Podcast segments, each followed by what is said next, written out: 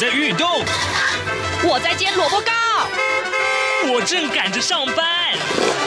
哦，我要赶着去上课啦！这个时候，我们都在听夏志平制作主持的《早安台湾》。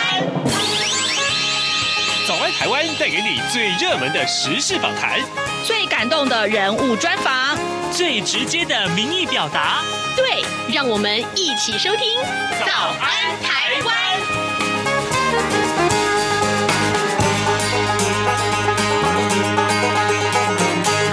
早安，台湾！我是夏志平。今天是二零二一年的九月九号，星期四，礼拜四。我们进行刘碧荣时间这个单元。待会儿啊，我们要为您连线东吴大学政治系刘碧荣教授。我们请刘老师为大家解说最重要的新闻外电。当然，这个礼拜我相信大家都会非常关注的话题，那就是日本的政情的变化啊。另外呢，呃，阿富汗的情势我们也持续关注了好久好久了。嗯，但是呢，最近又有新的呃。这些变化，呃，另外还要关注的是缅甸呢，我们也都会请刘老师为大家来解析。好的，在跟刘老师连线之前，志平有一点点时间跟大家说一说各平面媒体上面的头版头条讯息。今天三大报果然所有的新闻焦点通通聚集在还是在疫情上面，也就是新北市的这个幼儿园群聚事件。目前啊啊，几乎是每个报的这个头版头条的内容，大概都是把这个 Delta 呃病病毒的变异株啊的这个入侵社区当成了一个标题。好，那我们就来看看联合报的。呃，内文怎么说啊？那新北幼儿园群聚事件持续的扩大了。国内昨天新增加了七例的本土案例，有六个病例是跟这个群聚有关的。累计呢，呃，已经有二十三个人确诊了，而且呢，其中有十个病例，它的基因定序结果是 Delta 变异株。指挥中心指挥官陈时中他说呢，幼儿园。的确诊案已经进入社区了，呃，这个社区的大楼有六个人确诊，整栋楼已经全面净空。如果有新一波的疫情或这一波的疫情没有办法控制的话，就会考虑重回三级警戒。目前呢是暂时不考虑的。Delta 疫情进入新北社区，新北市政府呢在社区成立了前进指挥所，除了清消社区之外，大楼内的大概有四百名的住户。呃，在昨天傍晚，全部都载到了集中检疫所。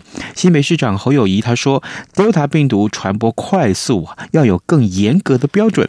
所以呢，从今天开始，新北市的餐饮业、美食街、超商、市场、夜市一律都是外带，禁止内用。公有的场馆也暂停开放，为期一个星期。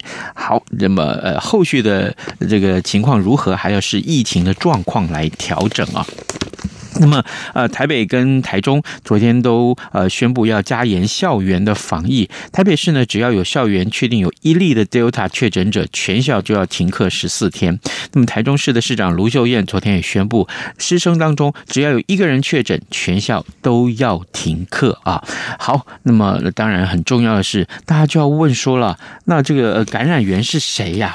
呃，今天联合报的头版里面也告诉大家，感染源呢，呃，大家都在。呃，呃这个追问啊，那陈时中是说，可能是从这个埃及返台的家长，就是三十多岁的男性，他是在八月四号的时候从埃及到台湾来的，呃，入境呢是在机场采检是阴性的，那个时候是阴性的，那么在检疫旅馆待到了八月十六号，检疫期满了啊，前往这个采检也都是阴性，那么在八呃九月六号他采诊呃采采检是确诊。的啊，他的 CT 值是三十八点九，这个案子的这个呃病毒量很少，还在尝试基因定序，很难判定呢，他是不是呃就是他把这个病毒带进社区，也可能到最后是找不到感染源头的。那陈时中他特别强调，他说幼儿园的这个群聚啊，还有国籍航空机师这两起事件，通通都是 Delta 变异株所导致的。但是呢，但是呢，两者的这个序列不同，是属于不同的来源群聚，所以呢，也等于这个说明是呃为大家解读了啊。好，呃，现在时间已经是早晨的七点零五分了，我们先进一段广告，广告过后马上跟刘老师连线。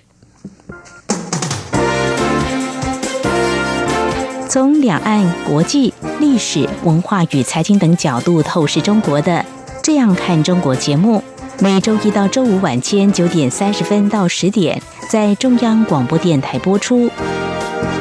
如果您对《这样看中国》节目有任何收听想法或意见，欢迎寄信到台北市北安路五十五号，也可以透过电子邮件的方式。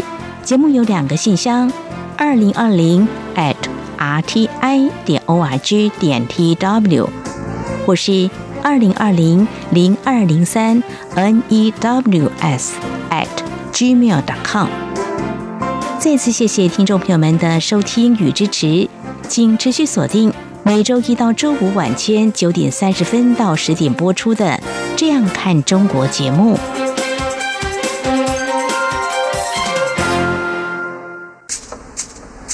早安，台湾，正吃着什么样的早餐？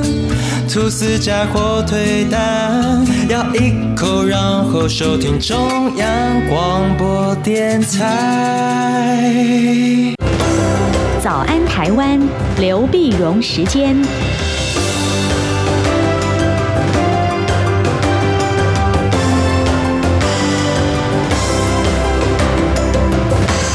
这里是中央广播电台台湾之音，您所收听的节目是《早安台湾》，我是夏志平。在跟刘老师连线之前，为您插播一则最新的讯息啊！第二批的 BNT 疫苗已经在今天的清晨五点四十一分的时候抵达台湾了。目前，呃，这第二批总共有九十一万剂啊，所以呢，这对很多等着要打 BNT 疫苗的年轻人、年轻朋友们来说，这是一个很重要的讯息，赶快先插播一下。好，来，我们要为您连线东吴大学政治系刘碧荣教授，请刘老师为我们解说最重要的国际新闻。老师您早，早，各位听众朋友大家早，谢谢老师再度与我们的连线。老师，这个礼拜我们看到一颗震撼弹啊，就是日本首相菅义伟他宣宣布啊啊不再寻求连任，这真的是我们大家看了所有都非常错愕。老师，这是怎么回事呢？对，因为我们晓得菅义伟啊，他是继承，就是安倍安倍晋三首相辞这个辞职之后呢，他接他的这个任期嘛。对，接他任期，结果一开始的时候呢，呃，就是他在二零二零年九月十六号就职，就是那时候的支持度蛮高的哈，嗯、呃，百分之七十四，但是但是呢，整个内阁的支持度越来越低。越来越低，越来越低呢。那么在最比较新的一个，在辞职前的一个呃支持度呢，只剩百分之三十四。那从七十四掉到三十四，掉到三十四呢，党内呢很多人担心，如果再不换首相呢，那么众议院选举呢，自民党必然会输啊。你你你声望这么差，声望这么差呢，那结果而且菅义伟他本身是幕僚型的人物嘛，呃，这个看起来也没有太大的魅力。本来大家也觉得说，因为呃，一般叫叫令和大叔啊，嗯，就是日本新的那个天皇的年号叫令和嘛，呃，令和大叔，令和大叔看起来不错，但是呃，不管是疫情的关系，或者是日本国内的支持度都不对啊。那么一般来讲呢，其实他在在这将一年多任期里面有三个关键时刻啊，他没有掌握到，是没掌握到呢。第一个，日本的分析家讲呢，他如果一开始的时候，嗯。就支持度高的时候，就宣布解散国会重选，嗯，啊，选一选了后就可以有四年自己属于自己的完整的任期，哎，那那个时候支持度最高呢，呃，这个这个选当选的机会也蛮大的啊，但是他错过那个机会，党内可能有不同的声音呢，什么，他也他也没有很坚毅的去执行，就是错过那机会。然后第二个呢，呃，就发现是本来他想用这个东京奥运呢，能够拉起来一些一些声望，嗯，结果后来你看奥运办完了以后，疫情还是很严重，就声望并没有因为这样拉起来。啊，那所以疫情啊和奥运呢，这是第二个他的关关键时刻。第三个呢，就是八月二十二号横滨市长的选举。嗯，横滨选举，那菅义伟跳下去，这个支持他的这个呃，等于恩师啊，政治上恩师的这个儿子叫做小此木八郎。嗯，那么他以前也就是自民党就倾全党之力来支持小小此木八郎，结果选输了。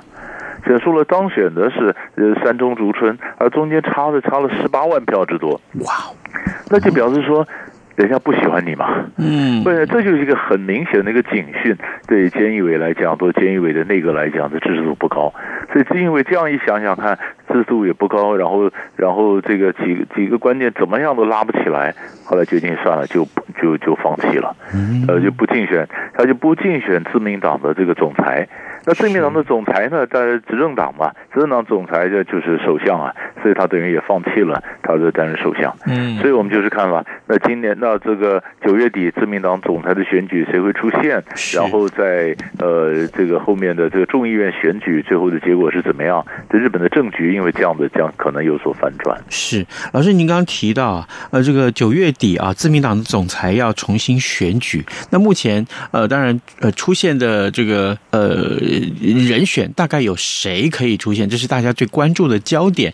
呃，另外我们回到这个菅义伟的身上啊，就是他原来呃接替这个安倍晋三的时候，其实大家都想说他也许就只是一个过渡型的人物而已。那现在呢？呃，没想到他真的是一个 艰难的过渡型，真的是过渡。然后呢？啊，接任他的人，莫非呃也是一个过渡吗？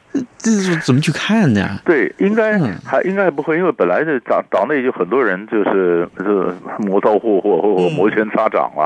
那擦掌本来是这样的。那么以前做过前外相的叫岸田文雄嘛，是他们的其实都在是呃很有意思，看到起码看到媒体上看起来的年龄都差不多啊。岸田文雄另外一个就是承认安倍的这个内务大臣的这个女性的高市高市早苗。啊，然后承呃承认外交和防务大臣的河野太郎，嗯，还有一个一直是挑战安倍的就石破茂啊，被认为说这几个这几个是特别有机会。可是从最新的民调来看呢，应该河野太郎出现的机会比较大，嗯啊，河野太郎最为比较大。那么呃河野太郎出现比较大，那么呃这个石破茂呢也表示说可能会支持河野太郎。啊，那所以在这里面，但是在这里几个里面，我们刚刚说年龄都差不多，但是河野太郎呢，基本他是比较呃年轻一点的，嗯，比较年轻一点，他才五十八岁啊，其他几个是六十四岁。那么，所以所以在这里面就可能，呃，他知道你说这样子，当然有一点点世代的一个一个一个声音了哈。嗯。呃，应该不会是，因为这刚选出来应该不会是过渡，啊，应该应该不会是过渡。那么，那但是你说这令和大叔呢，本来就已经讲的也不错，一开始大家觉得说他可能是过渡，过渡，但是他选的选择，他知识度高，他人都有一点企图性嘛。是。那那那我为什么要做过渡呢？那我们不为什么不做真正的真正选一次呢？但是因为个性使然。我觉得还有他整个大的趋势使然，所以后来想办法，那后来还是没办法，还是只变成只是一个过渡了。嗯，老师，那这个呃，菅义伟他突然宣布不再连任，可是我看到这些外电的讯息，好像他是为了一个人事案而决定要这样子，呃，就就就隐退了吗？这当然，我我觉得，我觉得不全不全是一个人事案，他其实很多也是因为就是过不了，因为人党内的支持嘛，嗯嗯，党内的支持就是他整个表现的不行，然后整个支持度整个这样的下来。所以，所以，所以后来就决定说，根本根本选不上嘛。嗯，好，那当然，这个刚刚老师你也提到了，疫情的关系是很很有一些牵连的啊。日本的疫情恐怕这几天这最近来看也是，呃，自从奥但奥运是一个高峰了，那这个呃奥运之后好像也没有比较平息下来呢。啊，是啊，没事，这一波一波一波，然后然后东京就是封了好几次。那你一次两次三次，就表示你们这个呃，这个这个政府的抗疫的政策可能是有问题嘛？嗯，所以现在的疫情很很诡谲。我们在台湾也感觉到这个疫情怎么怎么忽然 Delta 了，现在又是 Mu Mu 这个 Mu 的这个又又又来了，对吧？你看以色列，以色列本来不是表现不错吗？呃，现在怎么又要开始打第四季？所以美美国好像控制了以后，美国这样又起来了。所以，所以对每一国的政治人物来讲，其实都是一个很大的考验。嗯，好，这个有关于疫情的部分，我们就相信每不管是什么地方的疫情，都成为新闻中的焦点了啊！各位听众，今天早上呃，志平为您连线东吴大学政治系刘必荣教授，我们请刘老师为我们首先来关注日本的政情啊啊，这也是一颗震撼弹。日本首相菅义伟宣布不再寻求连任了。好，老师，接下来我们看看阿富汗。我们连续好几个礼拜来关注阿富汗了。阿富汗最近又又有了一些变化。呃，这个呃，塔利班宣称已经完全控制阿富汗，可是实情是如此吗？对，塔利班宣称他，我我想我想这迟早的问题了。嗯，他已经把这这个潘吉希尔省的拿下来了嘛，他的这照片也公布了，他在当地省的省会里面那些照片。那出来，当然反抗军当然表示说，哎，那他们这个仍然还在，还继续打。可是，可是这个大势已去啊。呃，就算有一些有一些散兵游勇在继续打，但是也就也就没有了哈。但是我觉得比较重要的是，塔利班公布了他的临时政府。嗯。啊，因为你们临时政府的名单呢，在七号的时候公布，公布其实跟大家想的不太一样啊，哦，呃，不太一样，不太一样。本来他外面就居然就就就传说，哎呀，那么什么温和派可能会可能会出来哈，嗯，那么呃，结果结果后来发现并没有啊，并没有。那总总理呢？就本来本来大家原来看好是巴拉达，嗯、巴达尔他是本身是温和派，跟中国大陆跟王毅见面的，在天津见面就是他嘛。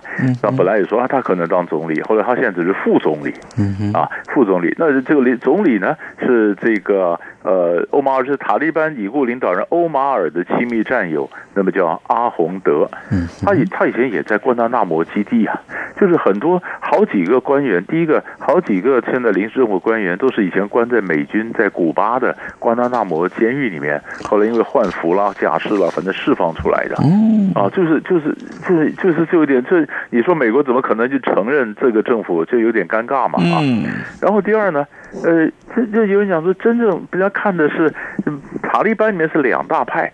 一大派是比较恶名昭彰的，是被美国列为恐怖组织的，叫哈嘎尼网络。嗯，啊，美国没有把塔利班列为卡布恐怖组织，但塔利班里面这个哈嘎尼这一派呢，认为是是恐怖组织。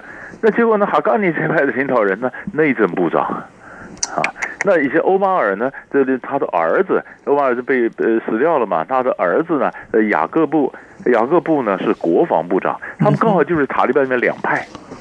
两派，一派在内政，一派在国防，就一个警察，一个军队了。嗯，呃，那那这看起来这都是强硬派嘛。那温和派呢？温和派巴达尔就比较温和的，也只是第呃国际上知名度高一点的副总理。那前面当然也有人讲说，你这个总理也是妥协这样产物了。但不管是妥协不妥协，反正他都是可能没有真正的权利，权力都还是下面有有枪杆子的比较有权利嘛。嗯，那这个那这个完了以后呢，女性没有啊。啊，没有，你本来国国际上一直讲说，哎，你是不是一些女性的一些部长呢？那就女性并并没有，啊，所以这就表示跟大家想的不是不是完全一样，嗯，啊，好了，那现在就是国际上呢。呃，现在联合国会员国里面都还没有人正式承认塔利班的，是呃，包括中国大陆，是啊，那塔利班是觉得中国大陆是重要的一个邻国呀、啊，那希望中国大陆给经济援助啊，那大陆也不断讲说，希望呼吁各国要给塔利班机会去表现他自己啊，你不要一开始把人家封杀掉了，你要怎么样沟通？然后中国也愿意说给这个塔阿富汗给粮食援助，因为他粮食是很问题，再不给援助的话，到这个月底就没粮吃了，啊。那可是给给给多少的粮食援助，然后这么进来，但是中国大陆也没有承认他呀。嗯，而且我就是就就是那俄罗斯可能俄罗斯跟塔利班的关系也是千丝万缕，因为以前塔利班是。是推翻俄罗斯扶植的这个政权，这俄罗斯当然也也苏联以前入侵阿富汗的时候，呃是科布尔扶植的政权，美国就支持塔利班，不是把这政权给给给推翻了嘛？嗯，那所以塔利班才上位嘛，这是一九九六年的事情。那苏联那那俄俄罗斯就当塔利班，你说是是是恩呢是仇呢？那么是是他当然也在看塔利班他最后的表现。所以，但是国际上我倒觉得比较有趣的就是。然后在在礼拜三的时候呢，就 G7 国家是以为主，然后就要是美国美国国务卿布林肯、德国的外长马斯，在联合国这二十个国家在开个视讯会议，然后中国大陆才讲说我要援怎么援助塔利班，大家看怎么协调一个塔利班的一个一个一个一个政策。嗯，那更有意思的是，阿富汗的情形完了以后，哎，有一个国家就觉得他完全失落，就是印度。嗯啊，因为阿富汗 阿富汗是因为印度不是跟那个巴跟那个呃巴呃巴基斯坦是世仇，那巴基斯坦跟塔利班关系特别好，所以印度他在礼拜四他也要开个会，视讯会议，他是金砖五国来开会哦，哎有意思，金砖五国里面那当然也有中国，也有也有也有俄罗斯了，嗯那那开会说哎也要讨论讨论这阿富汗的事情该怎么处理，每一国都想用他们现有的平台。然后开会来应付阿富汗，然后大家都还想说怎么样的来来面对这新的情势，但是没有一个国家承认阿富汗。老师，我可不可以这样讲？因为刚刚您提到了俄罗斯啊，那之前其实俄罗斯就是在阿富汗，其实呃具有这些主导的地位。那后来变成了美国，啊，美国又灰头土脸的走了。那接下来是谁呢？有人说是中国，中国会不会也也灰头土脸？所以中国大陆非常 非常小心。真的，本来就是中国大陆在和人讲嘛，说，哎，那么中国有一带一路嘛，一带一路是不是把这个阿富汗也拉进来啊？呃，这当然是个构想。但是，但是讲了讲了半天，但是“一带一路”新的项目很多，或者中国跟这个阿富汗的很多合作的一个开船矿产的一个项目，根本都没有开，没有展开啊！因为你内部不安呢、啊，那我中国如果再有投资人呐、啊、钱呢、物力、人这大批的进来，那万一你能保证我的安全吗？啊，所以，所以在，中国大陆也非常的谨慎。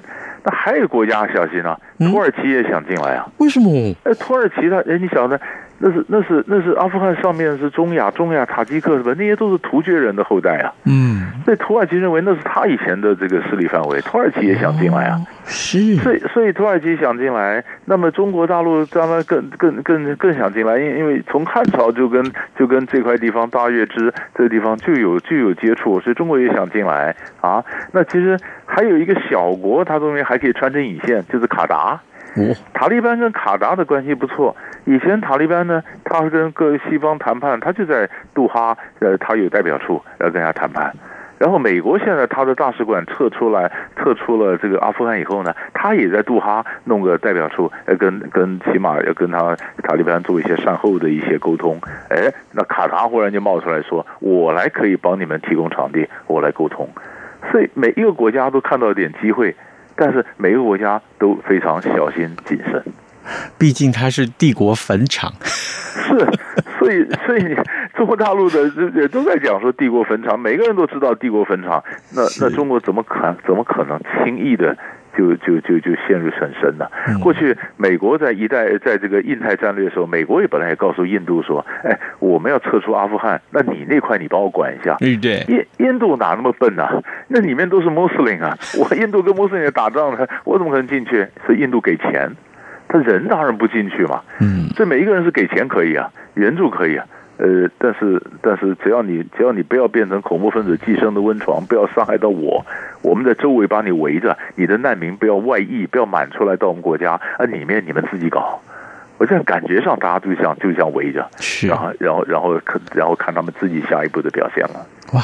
老师，我觉得这个阿富汗啊，这你看，我我我经过你们这样您的这样这样的解说啊，我真的觉得这是能够深入去看的，不管是派系也好，呃，后续也好，其实都还有很多可以谈可以看的哦。嗯、是。是因为，因为他其实其实还有一点就是，你看美国在阿富汗二十年，二十年难道没有任何变化吗？当然有变化嘛，所以社会有变化嘛。阿富汗很多年轻人，他是在呃在那个塔利班政权被推翻之后才出生的嘛。是他他塔利班过去的，你说是横征暴敛啊，这种这种凶狠啊，这对他来讲是教科书上的事情，没有经验过啊。那塔利班里面也有新的人啊。那现在的女生也比二十年前都受过更良好的教育，名字已开啊。二十年前根本没有什么社群媒体，呃，这个网社群网络，现在也有这种社这各种社群网络，所以这些每一个都在变化。所以阿富汗后来的发展一定跟过去是不一样的嘛，历史是不没办法完全复制的。嗯。好的，这个未来的发展非常重要。老师，最后我们还有一点点时间，我们来看看缅甸啊。呃呃，在八月底的时候，中国证实啊，他的亚洲事务特使孙国祥在八月二十七号到二十八号的时候到缅甸去访问了。老师，我看了一下，这 Google 了一下这个孙国祥，他跟缅甸的关系非常非常频繁密切呢。嗯啊。因为中国大陆是这样子，他当然跟这个跟这个缅缅甸呢，你你说到底到底是不是承认这个军政府啊？或者现在说，那么当然你说呃在政变之后，那中国大陆当然想扩大它的这个在缅甸的这影响力嘛哈。对。那么那孙国祥去，然后他只是中国他这次正式的公布说，我们最高的这个特使到了缅甸，这是这本身象征意义就很就很强了，就说啊我我等于我跟这个呃呃这敏昂莱的政府就承认嘛，承认然后呢敏昂。莱呢，他大概也稍微缓和了一点，然后他也表示说接受东协国家的这件也停火，啊，停火，那停火，那停火，那那真的就停火。那现在国际上还要求说，那你要跟反对派要去要去对话嘛，哈。嗯。可是你要晓得，就我们刚刚讲说，世代有不同，缅甸到世代也不一样嘛。是。所以缅甸的缅缅甸的这些抗议的人，每天都还在街头抗议啊。他们也有个影子政府啊。是。他有影子，他一个平行的政府，也有一个影子政府，然后他们也公布他们的预算。也都从国外的做工的缅甸人的汇款怎么汇来，然后国外的捐献，但是预算当然比较少了，就要这个七百万美元而已。但是他这个预算呢，他也做各种的人道援助，所以他是两等于两个政府。那很多网络上的年轻人的串联是支持这个影子政府，对吧？那所以所以呢，中国就别明别明表态，那我支持的是这个这个这个这个敏昂莱的这政府，那希望他这个稳定的局势。啊，那里面里面当然，而且包括中国跟中国跟缅甸还有一个经济走廊啊，经济走廊也开始动了，开始有有这个有这个火车了，呃，公司车子路上交通在跑了，在跑了在试在试车，怎么在跑？就是因为“一带一路”里面，它也需要从缅甸皎漂港拉着天然气管的什么这样过来。所以，所以中国跟缅甸的关系，其实我觉得比较多的是历史的渊源，还有过去就是实际利益的关系。嗯啊，那你至于这至于平行政府，那对不起，那这个这个就可能就没办法跟你来往了。嗯。了解，好，这个缅甸的情势也真的是，呃，其实我们也非常非常期待了哈，至少到目前为止，好像，呃，这个事情还是焦灼在这里啊。呃，各位听众，今天早上志平为您连线访问东吴大学政治系刘碧荣教授，我们请刘老师呢为大家来解说重要的新闻外电。首先锁定的是日本的政情，另外呢，阿富汗的情势，还有缅甸的情势，我们也都请了刘老师为我们分做了非常深入的解析啊。也谢谢老师跟我们的分享，老师谢谢，谢谢。有人形容二零二零年是台湾的 Podcast 元年，使用手机可随时随地收听的形式，滋养了听觉，丰富了视野。而你也加入了 Podcast 的行列了吗？央广新闻部制播的众多精彩节目，陆续在各大 Podcast 平台上架。包括早安台湾、两岸 ING、这样看中国、张振霖时间、蔡明芳时间，还有这样看香港、舍之岂能藏乎？想跟你聊聊天，以及港式大排档节目，通通随点随听。欢迎透过 Sound 声浪平台搜寻央广节目名称，就可以收听到精彩的央广新闻节目。快拿起手机，让我们在 Podcast 平台相见。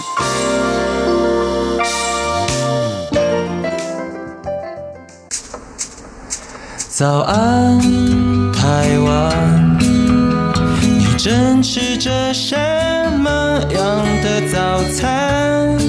吐司加火腿蛋，咬一口，然后收听中央广播电台。早安，报马仔。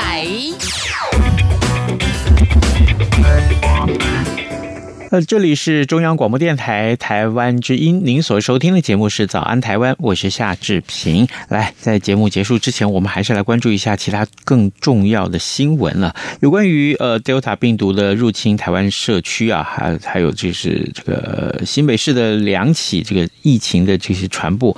当然，这个很重要的是这个呃相关的后续啊，板桥的这个大楼已经清空了，有四百人集中检疫啊，这件事情昨天占据了。许多的这个电子媒体的画面，其实也是受大家所所瞩目。那新北市目前已经宣布，呃，不管是怎么样，呃，公有的场馆要进关闭一周啊，要至少要关闭一周。那现在呃，所有的这个餐厅啊、夜市啊、市场啊啊，点点点，就刚刚一开始跟大家所播报的，哎，都已经禁止内用，只能外带了啊，只能外带，好像又回到了三级的那个那个警戒的样子。所以现在大家都在讨论说，有些部分的学者。就喊说，哎，其实。既然已经有这样的疫情了，那要不要赶快先升回三级再说呢？这是一个可以讨论的范畴，这真的是可以讨论啊。然后呢，另外对于这个施打的疫苗，呃，长者目前是不能混打的，所以可不可以也是赶快要开放啊？要混打，可以准许混打，那这是大家最关注的，因为毕竟啊，长者的抵抗力比较弱。那这个啊，这 BNT 疫苗已经抵达台湾了，但在新的这个 BNT 疫苗是怎么怎么去让这个年轻人施打？那目前来看啊，呃，台大、师大、文化大学啊，这前三个礼拜的大学开学，下九月二十二号开学，全部都要变成线上教学。好，这也是目前最新的状况。今天节目时间到了，这边就跟您说拜拜，咱们明天再见了。一样被丢弃